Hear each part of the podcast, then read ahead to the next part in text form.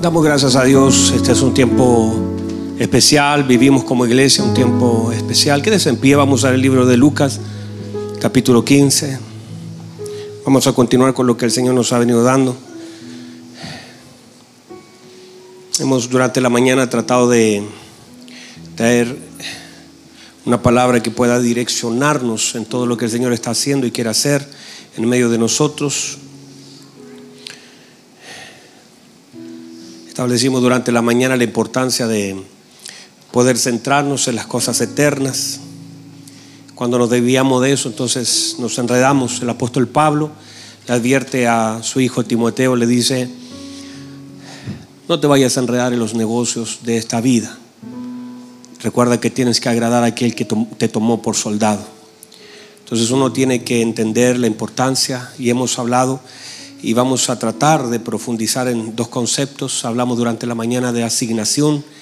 Asignación es el lugar, en la tarea de Dios sobre mi vida. Todos nosotros fuimos llamados para cumplir parte del eterno propósito de Dios sobre nuestra vida. Cuando la iglesia no lo tiene claro, hace cualquier cosa, se dirige hacia cualquier lugar, se entretiene en otras cosas. Y recuerde que el diablo no lo puede detener, pero lo puede, no lo puede detener, pero va a tratar de retrasarlo, desviarlo.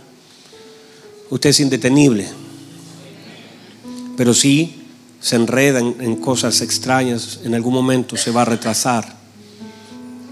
Por favor, vaya, vaya conmigo al libro de Lucas 15.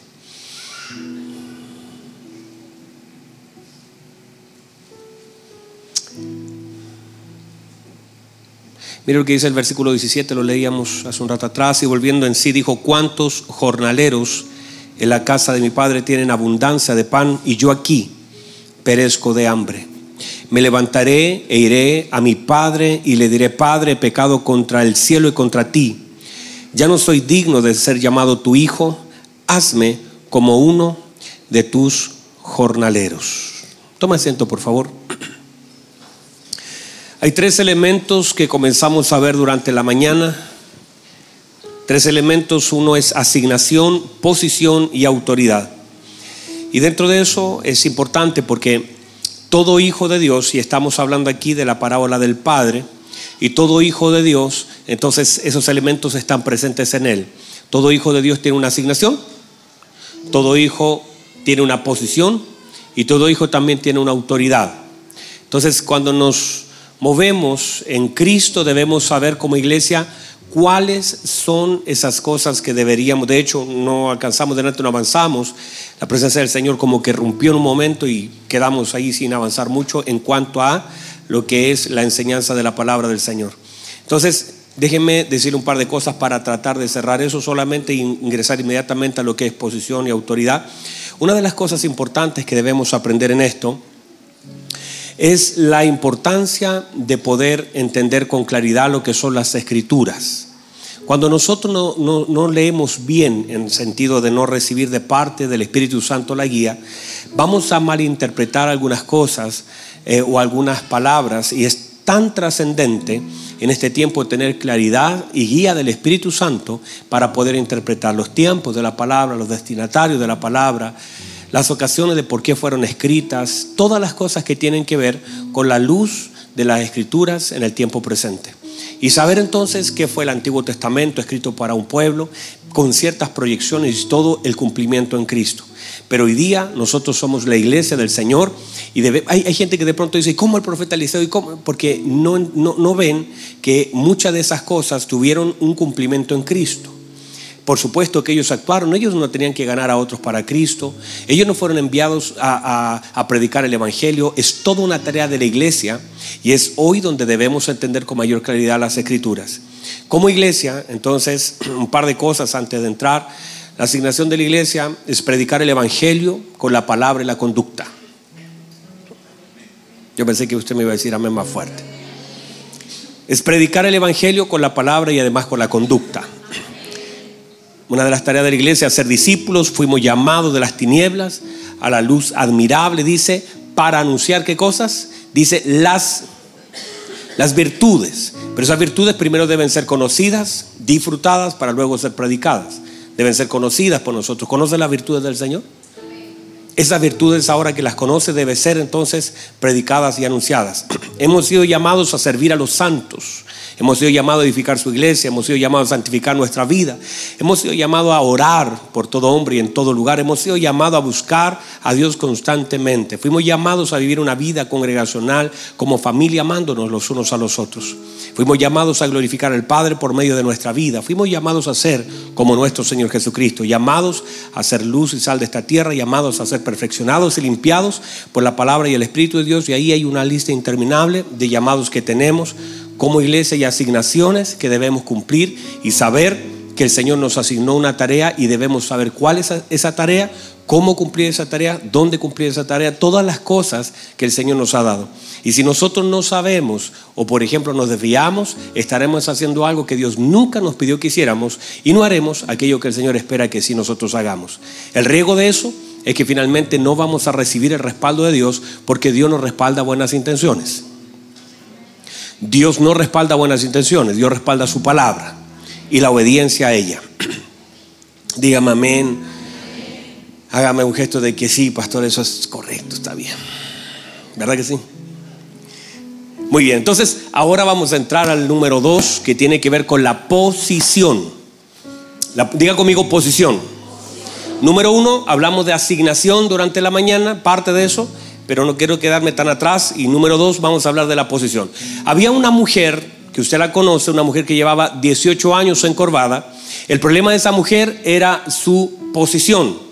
Y la Biblia establece que los hombres intentaron de toda forma enderezarla, pero no se puede enderezar algo natural si el problema es espiritual. Lo primero que hay que aprender a leer es en qué dimensión está el asunto. ¿Verdad que sí? Entonces la Biblia dice, de ninguna manera pudo ser enderezada. Claro, porque la dimensión donde estaban peleando ellos era en una dimensión natural y estaban tratando de enderezar a la señora que no, no se podía enderezar porque lo que tenía doblada era una dimensión diferente. Y ellos estaban peleando una batalla en lo natural y el problema era hasta que llegó el Señor. El problema es que esa señora esperó mucho tiempo hasta que llegó el Señor y con la palabra del poder y el entendimiento de lo que sucedía, entonces pudo enderezar la vida de esa señora y liberarla. Dígame amén a eso. Entonces es importante entender nuestra posición en Cristo y nuestra condición como hijos del Señor. Porque estas cosas no cambian. Nosotros tenemos una posición en Cristo y esa posición y condición como hijo del Señor en sí son afectadas cuando nosotros la condición no afecta la posición. Pero a veces nuestra posición lejos del Padre afecta nuestra condición. Tómelo ahí porque ya se me fue. Entonces, cuando nosotros nosotros nos movemos de la posición correcta, afectamos directamente nuestra condición. Pero no puede una condición afectar posición, pero salir de la posición se afecta a la condición. ¿La tomó? Escríbala por ahí. Entonces, cuando nosotros nos alejamos del Padre, y aquí está esta parábola, ¿cierto? De, de, este, de este hijo que salió en realidad todo lo que él tenía lo comenzó a perder. Se desconectó. Al desconectarse del Padre fue cosa de tiempo que entonces él terminara con las manos vacías, con hambre, en una afectada su, su vida porque él salió de un lugar de cobertura. Salió del lado de, de su padre. Con su padre él lo tenía todo, sin su padre él no tenía nada. En algún momento cuando nosotros nos movemos, uno puede recibir y tener herencia y, tener riqueza del Padre producto del servicio. Y hay mucha gente que esto es como cuando uno eh, tiene un celular completamente cargado. Se da cuenta que uno lo mira y dice está al 100. Y uno sale, pero en el uso que le va dando, esa batería comienza a bajar.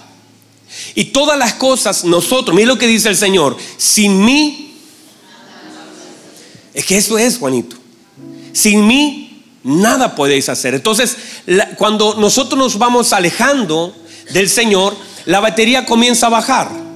Hay personas aquí que se van llenitas y dicen, wow, Dios, yo estoy aquí fortalecido en el Señor, pero se comienzan a alejar del Señor, del Padre, comienzan a tomar distancia, comienzan a, a soltar la oración, a soltar la búsqueda, se empiezan a desconectar y la gente normalmente no se da cuenta de eso, porque esa desconexión es muy sutil. Yo sé, usted, usted conoce casos así, ¿verdad? Que usted le dice, hermano, vaya a la iglesia. No, si yo estoy bien. Dígame amén, ah, pégale un codazo a alguien ahí, pero dígale. Usted dice, no, si yo estoy bien, si yo estoy buscando al Señor a mi manera. El problema es que esa persona no se da cuenta que la batería comienza a bajar. Y, eso, y, y el problema de todo esto, es que cuando nosotros comenzamos a perder fuerza, porque cuando te desconectas pierdes fuerzas. Al perder fuerza te vuelves vulnerable. Porque saliste de la posición. Míreme, saliste de la posición. Al salir de la posición todos nosotros entendemos que comenzamos a perder autoridad. Salir de la posición es un riesgo. Porque comienzas a perder esa autoridad, esa gracia. Todas las riquezas parecieran que te van a durar eternamente, pero no te duran. Todo lo que tienes, toda la palabra guardada, todo el depósito. Entender por eso el Señor hizo que el maná cayera todos los días. No guarde maná, se va a gusanar. Todos los días tengo una palabra para ti. El Señor nos dijo, oren, el pan de cada día dámelo hoy, porque todos los días requiere una nueva palabra. Entonces, el hecho es que uno piensa que con la palabra, con lo que ya comió, no le pasa a usted que después de comer algo abundantemente, usted dice, no como nunca más. Dígame amén a eso, porque yo, dije eso allá en el sur, dije, no vuelvo a comer nunca más. Y, y, cuando uno termina al rato, gasta todo lo que ya comió y a las 3, 4 horitas, toda esa declaración de que estoy saciado, que no quiero nada, cambia cuando te presentan un nuevo plato. Dígame amén, por favor. Hagamos de este servicio un poquito más porque necesitamos animarnos aquí. Y entonces el, pasa que entonces uno es lo mismo en lo espiritual. Uno piensa que cuando ha servido al Señor, ha trabajado, ha recibido tanto del Señor, entonces uno ahora puede, y la gente se equivoca en ese sentido y comienza a alejarse. ¿Cuál es el problema? Que comienzan a perder fuerzas y comienzan a cansarse. Y una de las estrategias del infierno es atacar al cansado. Mire que yo soy bueno para ver los programas de animalitos. Me encantan esos programas. Siempre es el mismo león atacando a la misma cebra, hermanos. Pero lo vuelvo a ver. Y, fíjese que una, la Biblia dice que no podemos ignorar las acechanzas del enemigo. Y, y él está ahí y hay una de las estrategias es atacar al herido o atacar al cansado. ¿Se ataca al herido o se ataca al cansado? Se comienza a ver cuál es el más vulnerable. Entonces ellos comienzan a determinar cuál de todos los que están ahí y hay algunas estrategias que usan que lo hacen correr y hay algunos animales que son grandes, pero ellos, los leoncitos, las hienas, los, los perritos salvajes, todos ellos atacan y ya después el animalito ya no tiene fuerza para seguir peleando y se cansa y ya no puede y termina eh, siendo devorado. Entonces el enemigo también ocupa esa estrategia. Cuando uno comienza a cansarse, cuando él ve que estás cansado en tu matrimonio, cuando él ve que estás cansado en la iglesia, hay gente que dice, ay, ya me tiene cansado esto, y cuando escucha la palabra cansancio, dice, esta es la mía. Y, aunque usted no lo, no, lo, no, vaya, no lo haya dimensionado, el enemigo mira. Por eso el Señor dice, yo le voy a dar fuerzas al cansado. Y le voy a multiplicar la fuerza, porque usted no puede. Por eso la Biblia dice, no nos cansemos. No se vaya a cansar de hacer el bien. No se vaya a cansar porque no podemos darle esa ventaja al mismo infierno. Fíjese que estaba David, llega Ciclag, está Ciclag encendido, está en llamas. Y cuando está en llamas Ciclac, la Biblia dice que David venía de una batalla, pero cuando llega Ciclac, dice la, la, escritura que los amalecitas habían llevado a todos los niños, habían llevado a todas las mujeres, habían llevado todos los bienes y le habían prendido fuego a las casas. Y cuando llegaron los hombres a Ciclac, David y todos los que estaban allí comenzaron a llorar amargamente porque habían llevado a sus hijos, ellos no sabían que todos estaban vivos. Ellos pensaron que todos estaban muertos y comenzaron a llorar y la Biblia dice que lloraron hasta cansarse, hasta que le faltaron las fuerzas. Lloraron amargamente porque veían todo destruido, todo arruinado. Ellos no veían a sus hijos, no veían a sus esposas y dice que toda la gente, incluso los que amaban a David, todos aquellos que habían salido a la batalla con él, ahora dijeron, lo vamos a matar. Y hablaron entre ellos, matémoslo porque él es el culpable. Y la Biblia dice entonces que David en ese momento se fortaleció en el Señor, se afirmó del Señor. Y le dijo al Señor, le hace una pregunta, le dice, Señor, ¿qué hago? ¿Lo sigo o me quedo? Y el Señor le dice, sígalos porque de cierto lo vas a alcanzar. Y dice entonces que le dice a los hombres, vámonos, porque el Señor ya habló que los vamos a alcanzar. Y dice que comenzaron a caminar y a correr, pero mire, el detalle de este, de, este, de este pasaje hermoso de la escritura. Dice la escritura que ellos, los hombres, 200 hombres, se cansaron y ya no podían, no podían seguir.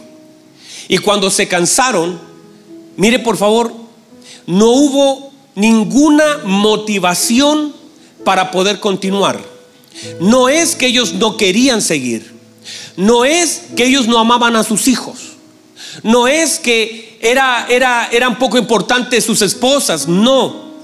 Yo creo que ellos, el dolor, la frustración, porque imagínense decir, ya no puedo, tengo a mi esposa ahí adelante, tengo a mi hijo ahí adelante, el enemigo lo tiene tomado, pero yo no puedo seguir, el cuerpo ya no me da. Y 200 hombres, el cuerpo, no, no el deseo, no la voluntad, no la necesidad, sino que el cuerpo no le respondía, las piernas no le respondieron. Y aunque ellos querían, ya no podían seguir. El cansancio fue más grande que su necesidad. El cansancio fue más grande que el amor que tenían por los hijos. No, el amor era grande, pero el cansancio no les permitía avanzar. No sé si alguien me está recibiendo esta palabra. Llega un momento en que si tú te cansas, no importa la necesidad que tienes, ya no puedes seguir. Nótese por favor, incluso nosotros cuando manejamos, llega un momento que vamos tan cansados y podemos llevar a nuestra familia, podemos llevar a nuestros hijos. Vamos a un lugar y el cansancio, aunque llevas personas tan amadas, de pronto tus ojos se comienzan a cansar. Y el cansancio a veces hace que mucha gente en una carretera tenga accidentes fatales. Yo sé que a usted y a mí nos ha pasado que manejando empiezas así y el cansancio es más fuerte que todo lo que está allí. Y eso es lo que le pasó a estos hombres. No podían seguir. Nada era. Por eso tenga cuidado cuando se canse. Mire, reciba esto, por favor. Cuando vea que la cosa está allá abajo. El hijo pródigo hermano gastó las últimas fuerzas. No en alejarse más de su padre, sino que en levantarse ocupó lo que le quedaba de fuerza en volver a la posición para cambiar su condición. Él dijo, me levantaré, todavía me queda un poquito de fuerza, todavía no llega rojo, me levantaré e iré donde mi padre. Con el último poco de fuerza se levantó y corrió a la casa del padre. Yo te voy a hacer una recomendación. Cuando veas que la cosa está bajando, métete con el Señor en oración, en ayuno, corre en la dirección correcta. Si estás viendo que estás medio cansado, humíllate delante del Señor y no te levantes hasta que, hasta que otra vez la fuerza del Señor sea tu fortaleza, el gozo del Señor sea tu fortaleza, hasta que reciba nuevas fuerzas como águila y te pongas en pie y comiences otra vez a caminar. Porque es allí donde nosotros debemos aprender a medir. ¿Por qué? Porque justamente cuando nosotros nos damos cuenta a veces ya demasiado tarde, y repito, siempre el enemigo está al acecho de aquellos que se cansan. Y mucha gente dice, yo estoy cansado de mi familia, yo estoy cansado de mi, de mi matrimonio, estoy cansado de, de mi trabajo. Y el enemigo siempre estará buscando gente cansada. Y cuando te cansas, entonces ya no tomas la misma velocidad, no tienes la misma intención, partes Yo recuerdo, nosotros fuimos, me recuerdo una vez con los hermanos a, a, Orlando, y cuando fuimos a Orlando, toda la gente llegó y ¿sabe lo que hacían? Corrían, se sacaban fotos, vengan para acá, pero cuatro horas después ya nadie quería fotos, ya nadie quería caminar. Era el mismo lugar, el mismo parque, pero el cansancio te impide disfrutar. El cansancio te impide disfrutar. Entonces cuando te cansas, comienzas a perder tu forma, comienzas a perder tu posición, comienzas a perder las ganas. ¿Sabe? La, gente cuando se, se suicida, ¿sabe lo que dice normalmente? Me cansé de la vida. Y mucha de la gente que se quita la vida es por un cansancio que no lo puede superar.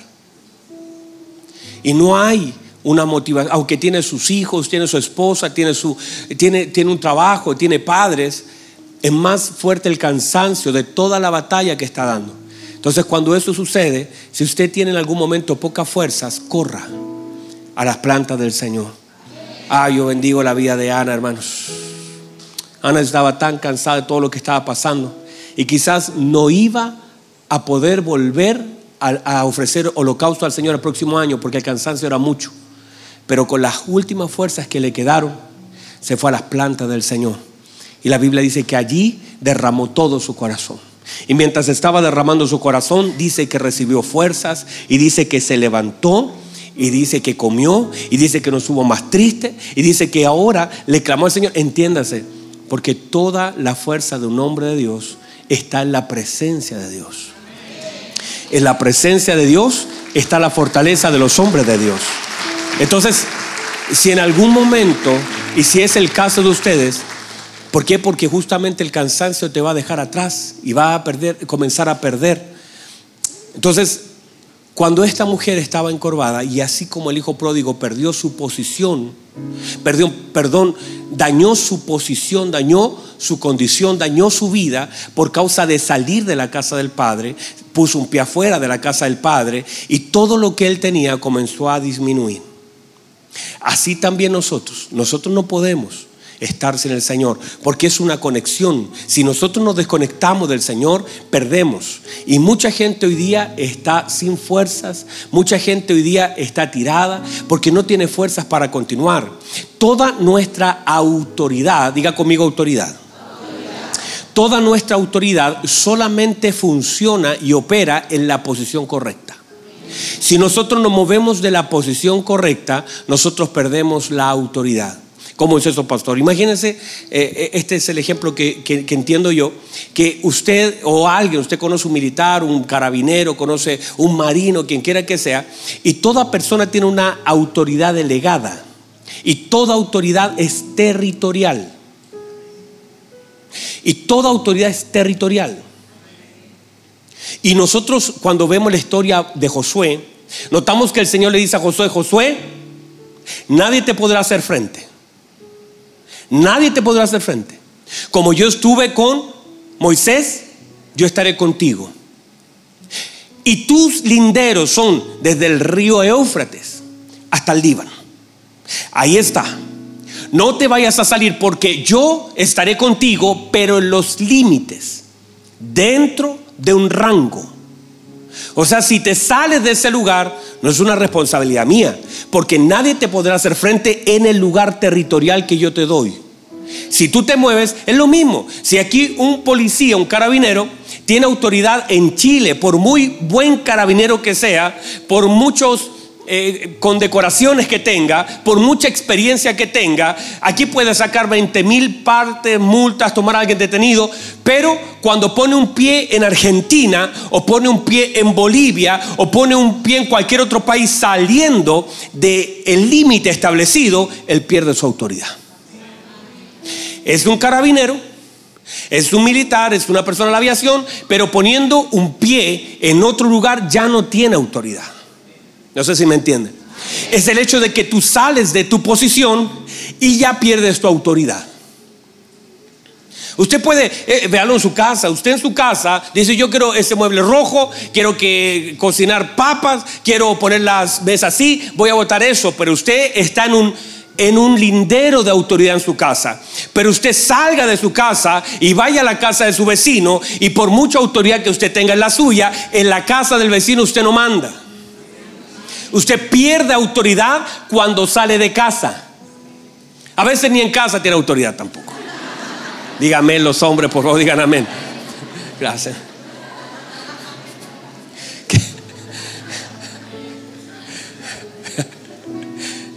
Entonces, cuando nosotros nos movemos de nuestra posición, nuestra autoridad también es tocada.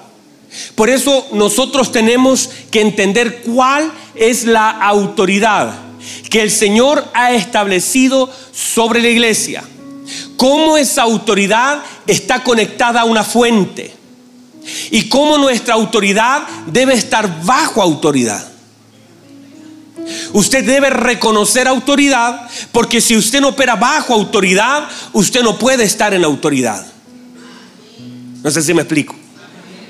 Usted tiene que definir quién es su autoridad porque a partir de quién es su autoridad es que usted puede operar en autoridad.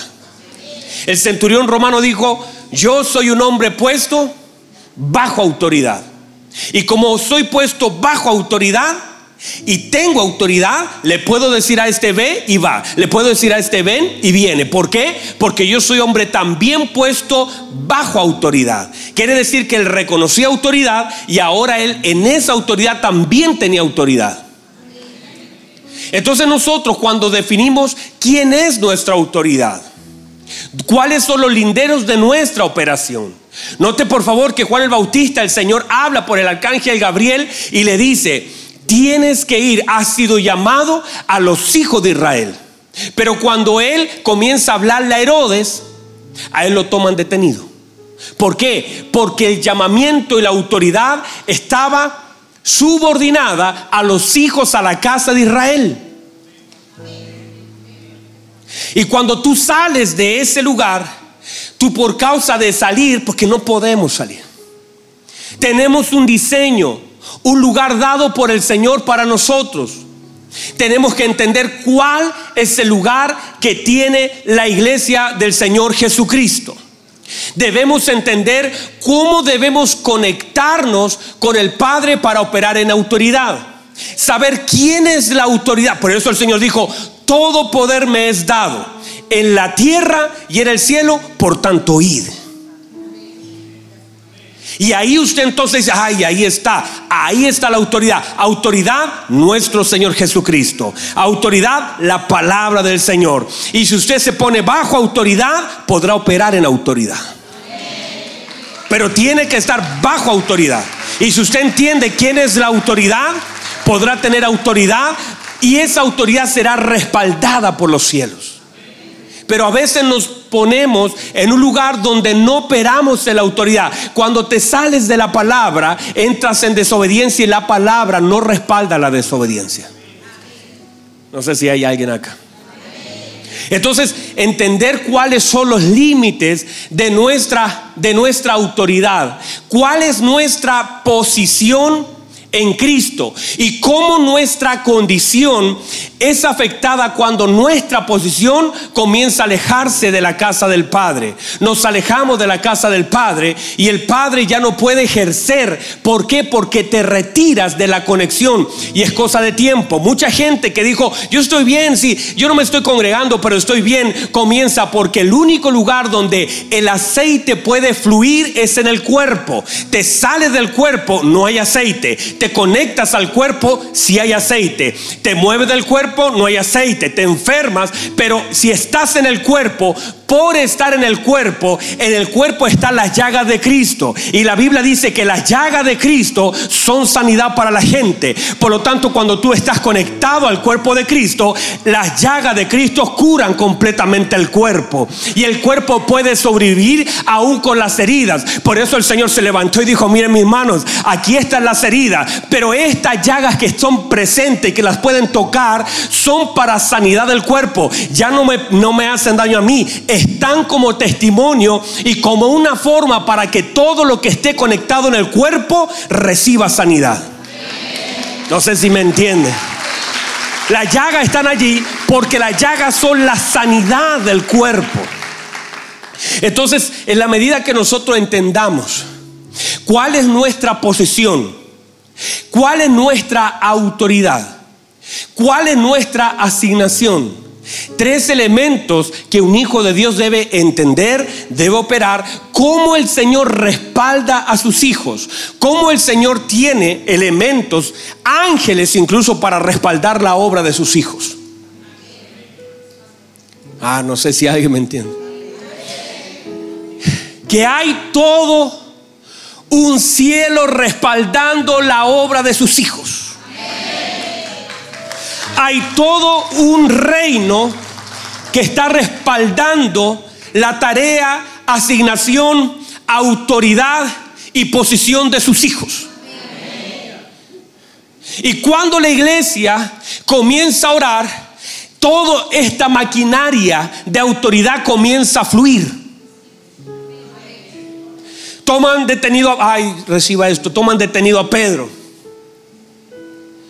Y dice que lo ponen con muchos guardias porque dijeron estos son peligrosos.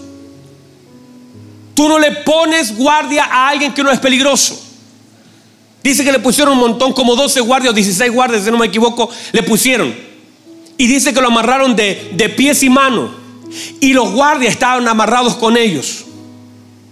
Y estaban allí. Y la Biblia dice, pero la iglesia oraba. Ah, reciba eso. Y la iglesia oraba. Y la iglesia oraba. Y esa noche la iglesia oró más ferviente más que nunca. Y mientras la iglesia estaba orando, el Señor tiene que mandar a alguien. No puede entrar un hombre. Entonces Dios envía un ángel y le dice, ve y sácame a Pedro porque la iglesia está orando. Y la iglesia estaba orando y de pronto le tocan a, Pedro porque Pedro estaba tan en paz, esa paz hermano que el mundo no da, esa paz que el mundo no entiende, esa paz al otro día te van a matar, ya habían matado a Jacobo, pero estaba Pedro durmiendo. ¿Cómo puedes dormir cuando mañana te van a matar? ¿Cómo puedes dormir si estás rodeado de guardia? ¿Cómo puedes dormir? Es que la paz que el mundo no da, la paz que el mundo no entiende, la paz que es un patrimonio de la iglesia, esa te hace descansar en medio de los problemas más difícil que puedas enfrentar, puedes descansar. Él no estaba en una cama, él estaba colgado, pero estaba durmiendo. Y el ángel lo comienza a despertar. Note, por favor, mire, despierta, Pedro, le dicen. Y él dice, ¿qué pasó?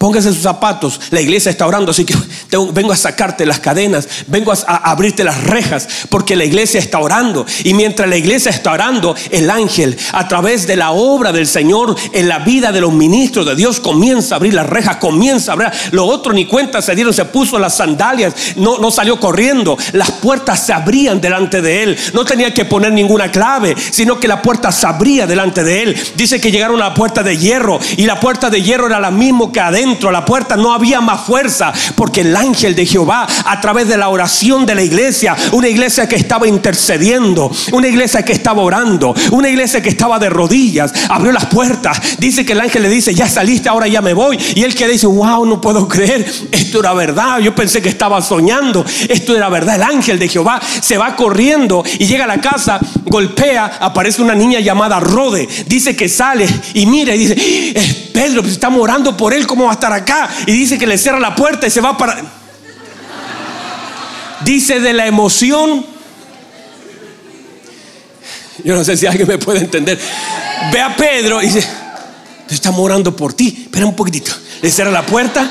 Le va a decir, mire la gente, hermano. Mire la fe de los que estaban orando.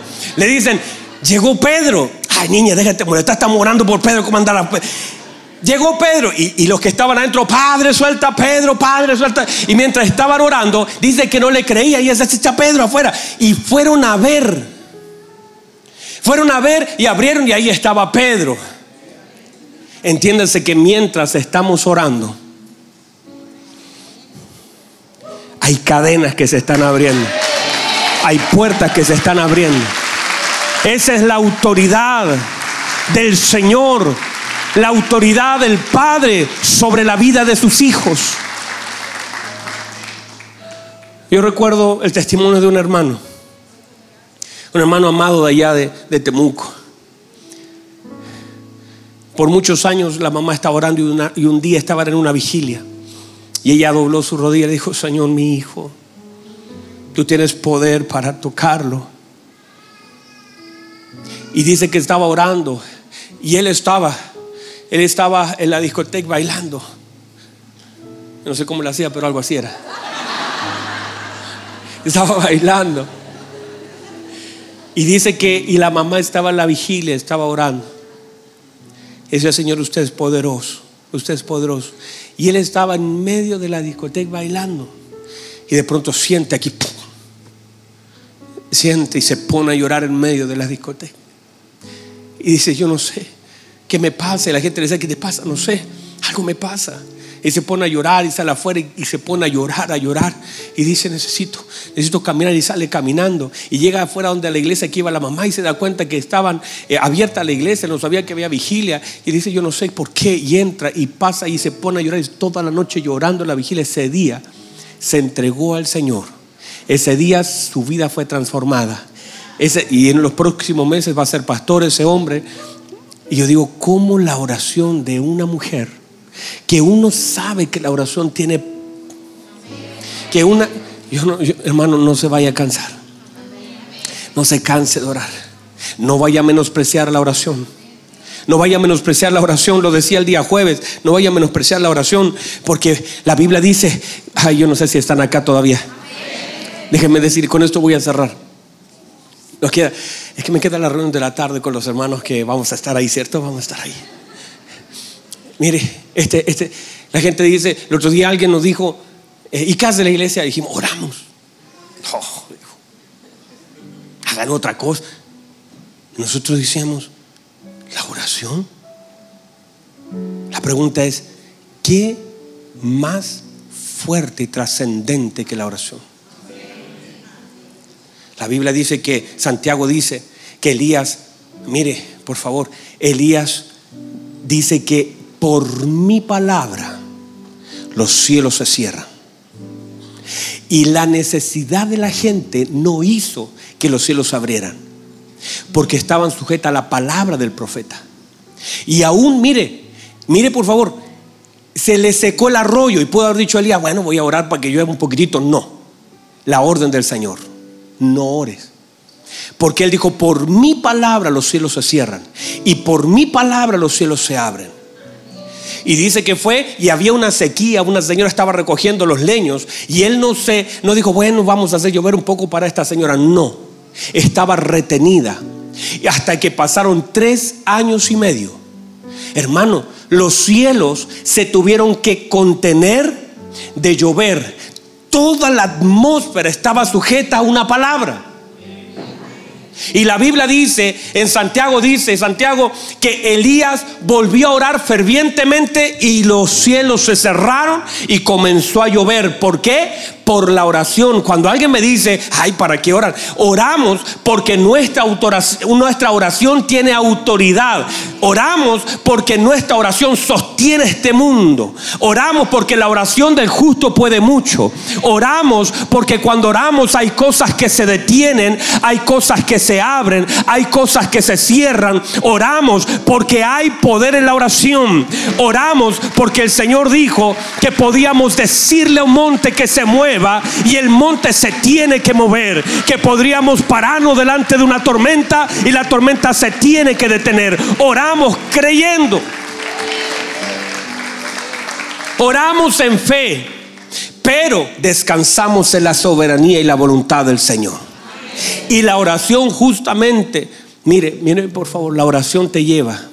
Por eso el Señor dijo, no vayan a pedir pan sin antes operar en la voluntad. Que se haga su voluntad en el cielo y en la tierra. Después me das el pan, pero primero haga su voluntad. Entender la importancia de la oración. Por eso yo decía el día jueves, algunos hermanos valientes vinieron el día jueves, acá había un grupo, empezamos a orar.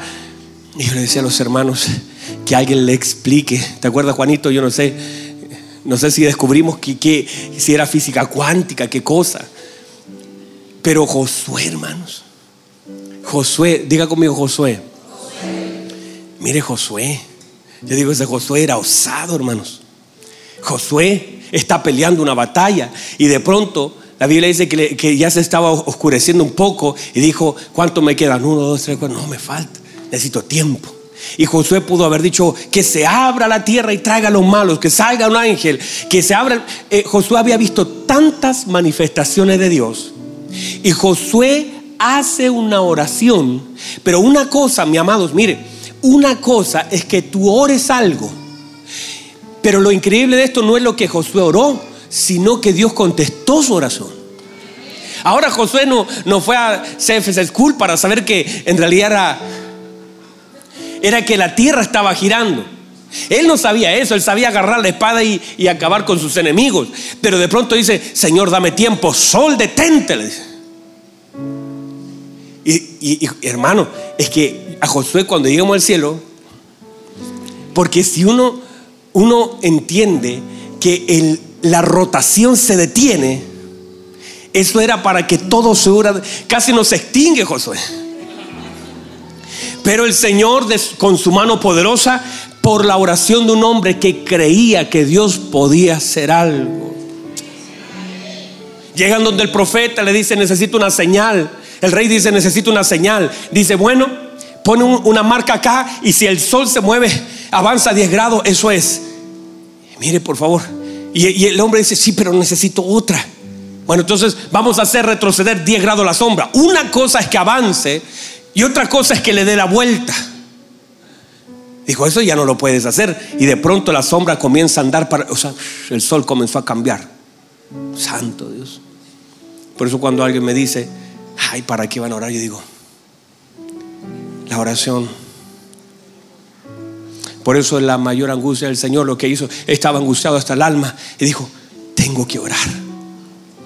Porque en la oración está toda la dependencia de un hijo del Señor.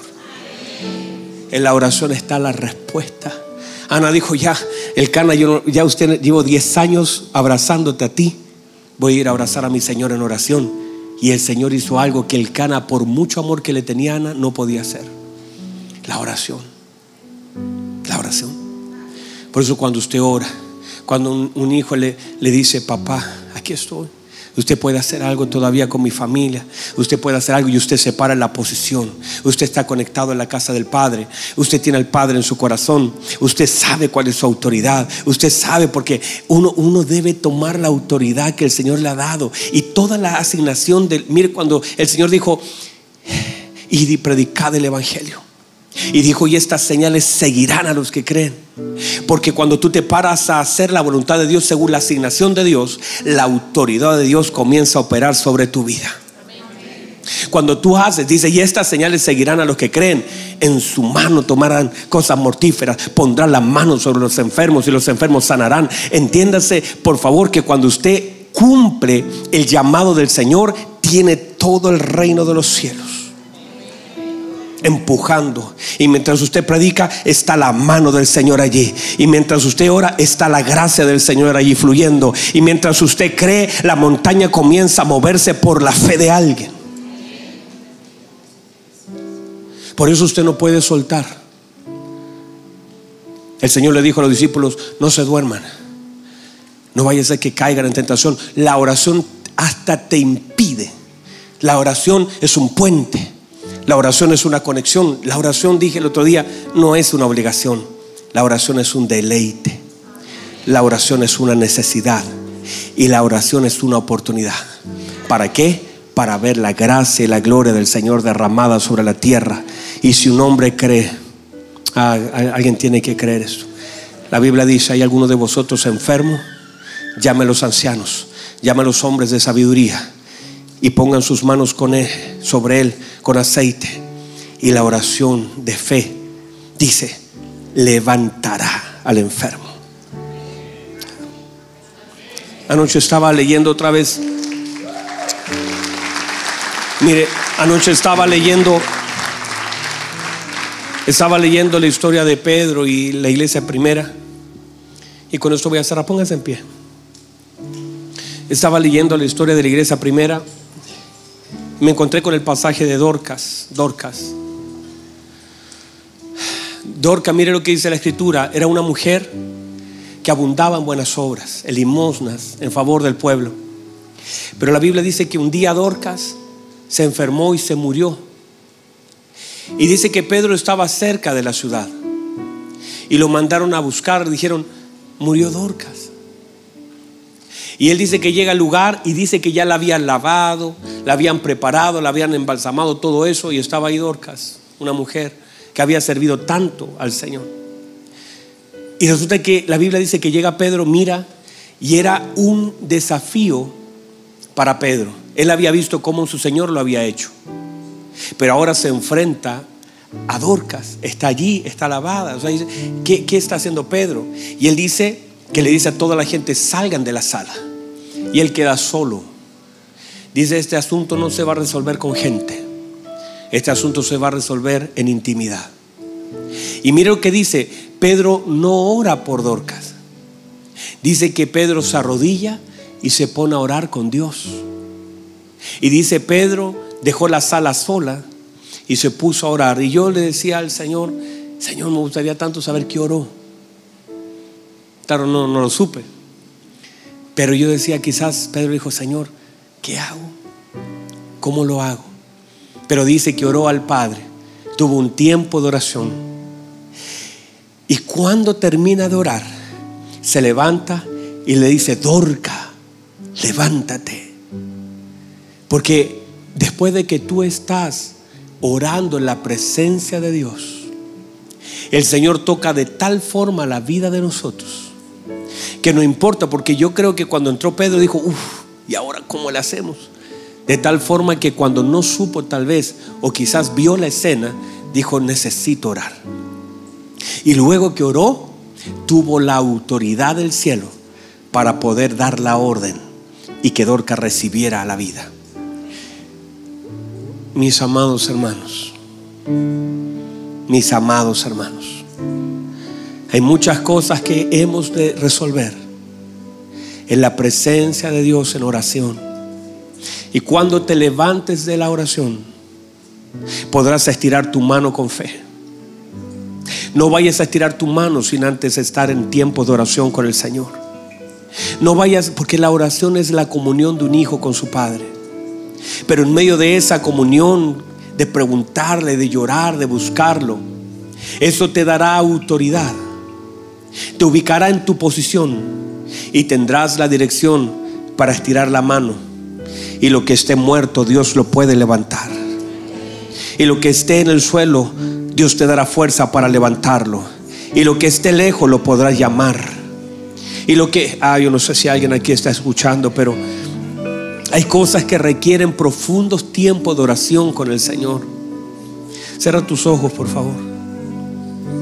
Esos tiempos son necesarios. Y en este tiempo, como nunca la iglesia tiene que orar, pero no solamente en favor de otros, sino entender la oración desde mi relación con el Señor, mis tiempos con el Señor. Porque llegará el momento que nos vamos a enfrentar a muchas dorcas nos vamos a enfrentar a muchos paralíticos.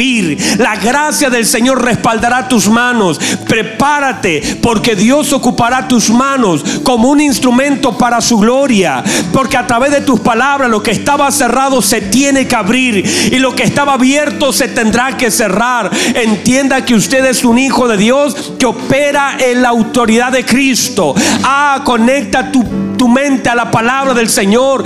Josué, nadie te podrá hacer frente, pero conecta tu mente a la palabra del Señor. No conectes tu mente a cosas ajenas, conecta tu mente a la palabra del Señor, porque entonces harás prosperar tu camino y todo te saldrá bien. Vas a enfrentar cosas difíciles, pero las vas a superar. Vas a ser más que victorioso. Vas a ver la mano de Dios en el asunto. Vas a ver puertas que se abren. Vas a ver cómo cadenas caen. Vas a ver cómo el Señor toca el corazón de uno a través de tu palabra, a través de tu oración. No te canses de orar, no te canses de orar por los tuyos. Sigue orando. Si tienes poca fuerza, métete en oración y el Señor renovará tus fuerzas para que sigas creyendo. No te canses de hacer el bien, porque a su tiempo vas a cegar si no desmayas. Sigue creyendo, sigue confiando, sigue esperando que mientras haya oración en tus labios, habrá esperanza en tu corazón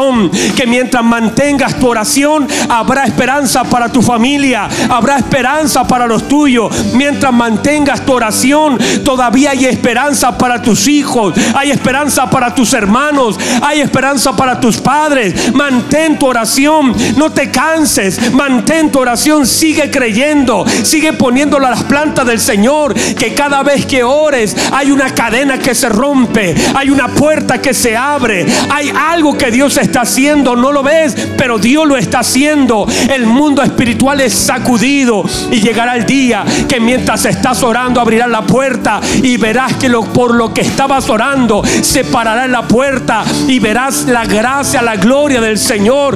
Verás el favor de Dios. Un día verás cómo llegan los tuyos a arrodillarse a las plantas del Señor. El Señor está provocando cosas gloriosas y la iglesia será una manifestación de esa gracia.